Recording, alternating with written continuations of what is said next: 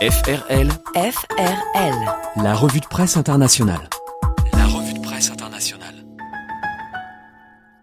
Bonjour à tous et bienvenue sur FRL. Tout de suite, votre revue de presse internationale.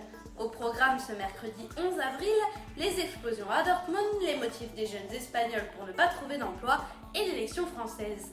On commence de l'autre côté du Rhin avec l'Allemagne. Coup d'arrêt avant l'heure pour le match entre le Borussia Dortmund et l'AS Monaco organisé à Dortmund hier soir. Trois explosions ont été entendues lors du passage du bus du club allemand. Le quart de finale a donc été annulé puis reporté à ce mercredi soir. Courrier international revient sur les événements en s'appuyant sur les journaux allemands Bild et Die Welt. La triple explosion est survenue à moins de 10 km du signal Iduna Park, précise The Bild. Les vitres du bus ont été brisées. L'un des joueurs, l'espagnol Marc Batra, est blessé à la main. La procureure Sandra Luc a confirmé qu'une lettre a été trouvée à proximité de l'endroit où ont eu lieu les explosions, raconte Courrier International.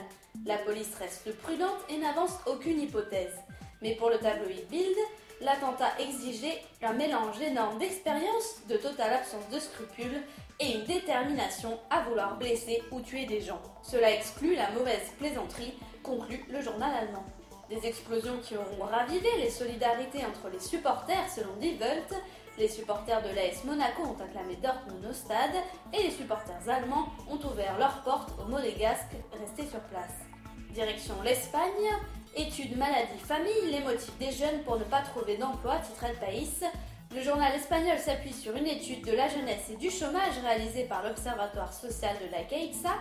Le nombre de jeunes qui restent inactifs afin de poursuivre leurs études est passé de 36% à 2006 à 51,8% en 2016, précise le quotidien madrilène. Pour finir, le New York Times invite dans ses colonnes Raphaël Lioger, professeur au Collège international de philosophie à Paris. L'enseignant y livre donc sa vision d'une élection ni ni, ni droite, ni gauche. Au lieu de la polarité classique droite-gauche, les deux candidats favoris à l'élection présidentielle incarnent une polarité entre populisme et libéralisme au sens large. Explique ainsi Raphaël Logier, l'auteur précise ensuite sa pensée. Le populisme de Marine Le Pen n'est pas non plus le fait d'être proche du peuple, il s'agit d'exprimer l'émotion d'un peuple qui se sent diminué, encerclé et perdu. Perdu, on le comprend quelques lignes plus tard, par la peur d'une désintégration culturelle. À la nostalgie du passé et à l'angoisse du peuple meurtri, M. Macron substitue une vision positive de l'avenir, réhabilitant au passage le sens originel du libéralisme comme doctrine promouvant les libertés individuelles, poursuit Raphaël Logier. Ainsi, entre le protectionnisme économique et l'ouverture à l'Europe, la gauche et la droite ne seront bientôt plus que les vestiges d'un XXe siècle bien révolu, prédit l'enseignant en guise de conclusion dans le New York Times. C'était votre revue de presse internationale. Merci de nous avoir écoutés et à bientôt sur FRL.